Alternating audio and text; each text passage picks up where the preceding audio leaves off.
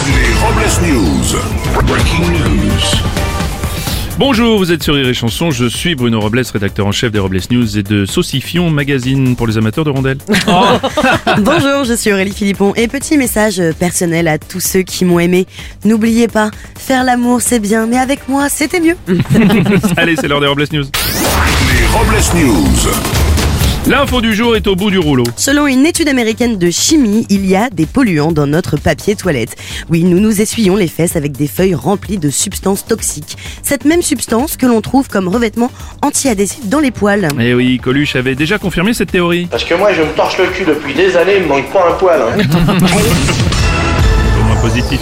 Une royale info. C'est sans doute à la suite de leur départ aux États-Unis et à la publication par Harry de ses mémoires début janvier que le roi Charles III a pris la décision d'expulser Harry et Meghan, duc et duchesse de Sussex, de leur résidence royale de Frogmore Cottage. Ouais, il compte y installer son frère le prince Andrew, tombé en disgrâce après des accusations d'agression sexuelle. Mais le roi Charles a considéré que son frère serait plus dans son élément en récupérant la résidence de Sussex.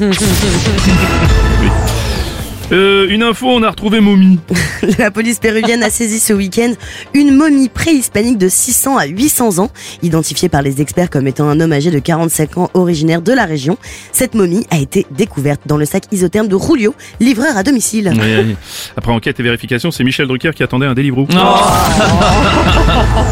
Une info loin de la zone. Oui, porté disparu par sa famille après une partie de chasse, un homme de 30 ans a survécu pendant un mois dans la jungle amazonienne en mangeant des insectes et en buvant son urine. Après cette expérience, l'homme se dit maintenant prêt à affronter certains bars, restaurants PMU de Paris.